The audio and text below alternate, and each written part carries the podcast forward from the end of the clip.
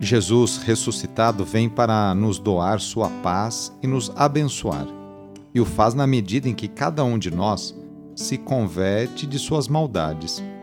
Rezemos, demonstrando sincero desejo de conversão. Iniciemos a oração invocando a Santíssima Trindade. Em nome do Pai, do Filho e do Espírito Santo. Amém. Senhor nosso Deus, nosso Pai, nós cremos em vós, nós esperamos em vós, nós vos amamos, nós vos agradecemos este dia e vos damos graças porque estamos com vida. Oferecemos este dia ao Senhor com todas as nossas alegrias e sofrimentos, com todos os nossos trabalhos e divertimentos. Guardai-nos do pecado e fazei de nós instrumentos de vossa paz e do vosso amor Ajudai-nos a observar vossos santos mandamentos. Amém. Nesta quinta-feira, dia 21 de julho, o trecho do Evangelho é escrito por Mateus, capítulo 13, versículos de 10 a 17. Anúncio do Evangelho de Jesus Cristo segundo Mateus. Naquele tempo, os discípulos aproximaram-se e disseram a Jesus: por que tu falas ao povo em parábolas? Jesus respondeu: Porque a vós foi dado o conhecimento dos mistérios do reino dos céus, mas a eles não é dado. Pois à pessoa que tem será dado ainda mais, e terá em abundância. Mas à pessoa que não tem será tirado até o pouco que tem.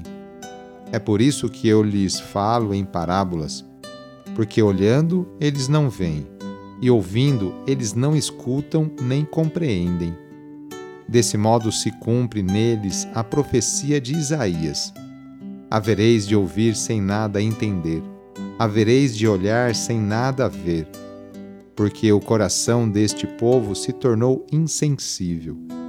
Eles ouviram com má vontade e fecharam seus olhos para não ver com os olhos, nem ouvir com os ouvidos nem compreender com o coração, de modo que se convertam e eu os cure. Felizes sois vós, porque vossos olhos veem e vossos ouvidos ouvem. Em verdade vos digo: muitos profetas e justos desejaram ver o que vedes e não viram, desejaram ouvir o que ouvis e não ouviram. Palavra da Salvação. Em suas pregações, Jesus sempre procurou chegar ao coração das pessoas, mas nem todas estavam dispostas a acolher sua mensagem. Suas propostas são para toda a humanidade, para mim e para você. Porém, muitos não conseguem entendê-las ou não querem recebê-las, como no tempo dos profetas.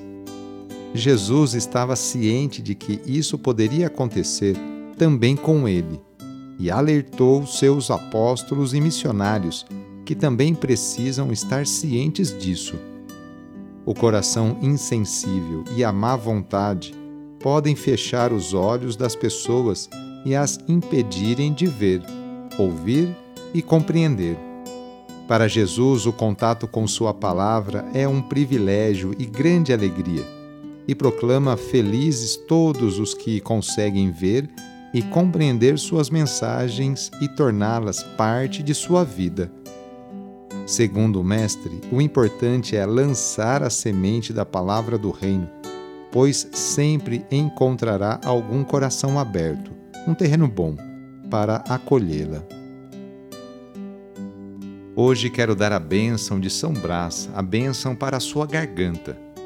Mas antes eu quero abençoar a sua mão porque na hora da bênção oficial você vai colocar as suas mãos na sua garganta. Abençoai, Senhor nosso Deus, pelos méritos de nosso Senhor Jesus Cristo, pela intercessão de Maria e de São Brás, abençoai as suas mãos. Fazei de todos nós uma fonte de bênçãos para aquelas pessoas que você se encontrar hoje. Amém? Assim seja. Em nome do Pai, do Filho e do Espírito Santo. Amém.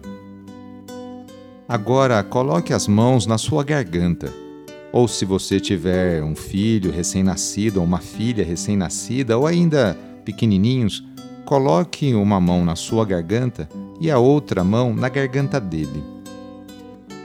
Pela intercessão de São Brás, bispo e Marte, livra-te Deus dos males da garganta e de todos os males. Em nome do Pai, e do Filho, e do Espírito Santo. Amém. Foi muito bom rezar com você hoje. Se esta oração está te ajudando, eu fico muito contente. Então envie o link da oração para seus contatos, familiares, amigos, conhecidos. Eu sou o padre Edmilson Moraes, salesiano de Dom Bosco, e moro atualmente no Colégio Salesiano Santa Terezinha, em São Paulo. Que Deus continue abençoando você e sua família. Abraço e até mais!